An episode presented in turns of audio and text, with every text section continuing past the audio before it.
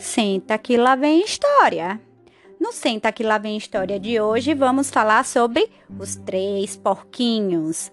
Era uma vez três porquinhos que viviam na floresta com a sua mãe. Um dia, como já estavam muito crescidos, decidiram ir viver cada um em sua casa.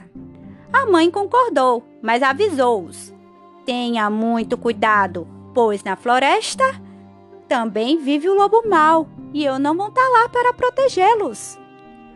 Sim, mamãe, responderam os três ao mesmo tempo. Os porquinhos procuravam um bom lugar para construir suas casas, e assim que o encontraram, cada um começou a fazer a sua própria casa. O porquinho mais novo, que só pensava em brincar, fez a sua casa muito rapidamente, usando a palha. O porquinho do meio, ansioso por brincar com o mais novo, juntou uns paus e depressa construiu a sua casa de madeira.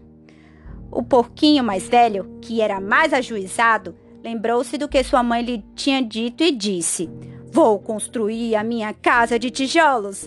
Assim terei uma casa muito resistente para me proteger do lobo mau.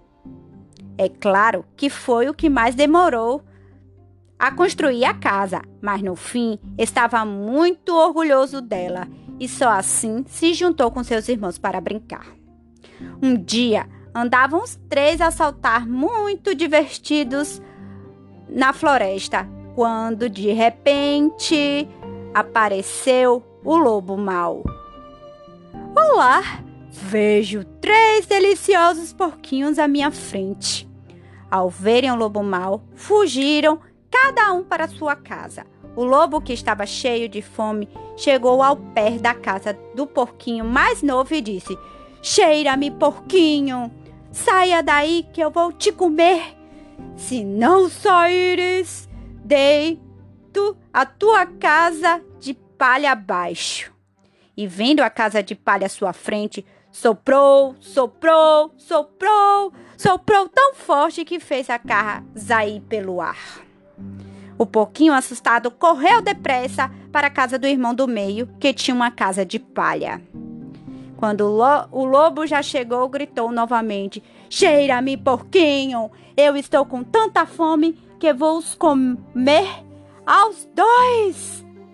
E com os dois sopros conseguiu deitar a casa de madeira abaixo. Os dois porquinhos mais novos correram então, apavorados para a casa do irmão mais velho, que era de tijolo. O lobo, vendo os três porquinhos, estavam todos numa casa só. Exclamou logo, louco de alegria: Ha, ha, ha, ha! Cheira-me, porquinho, e mais fome não vou eu ter, pois apanhei três porquinhos para comer. Então o lobo encheu o peito de ar e soprou soprou até a força que tinha, mas a casa de tijolos nem saiu do chão. Aliviados, os três porquinhos soltaram de contentes, mas o lobo não desistiu e disse: Não conseguir deitar a casa de tijolos abaixo, nem derrubar a sua porta, mas eu tenho outra ideia.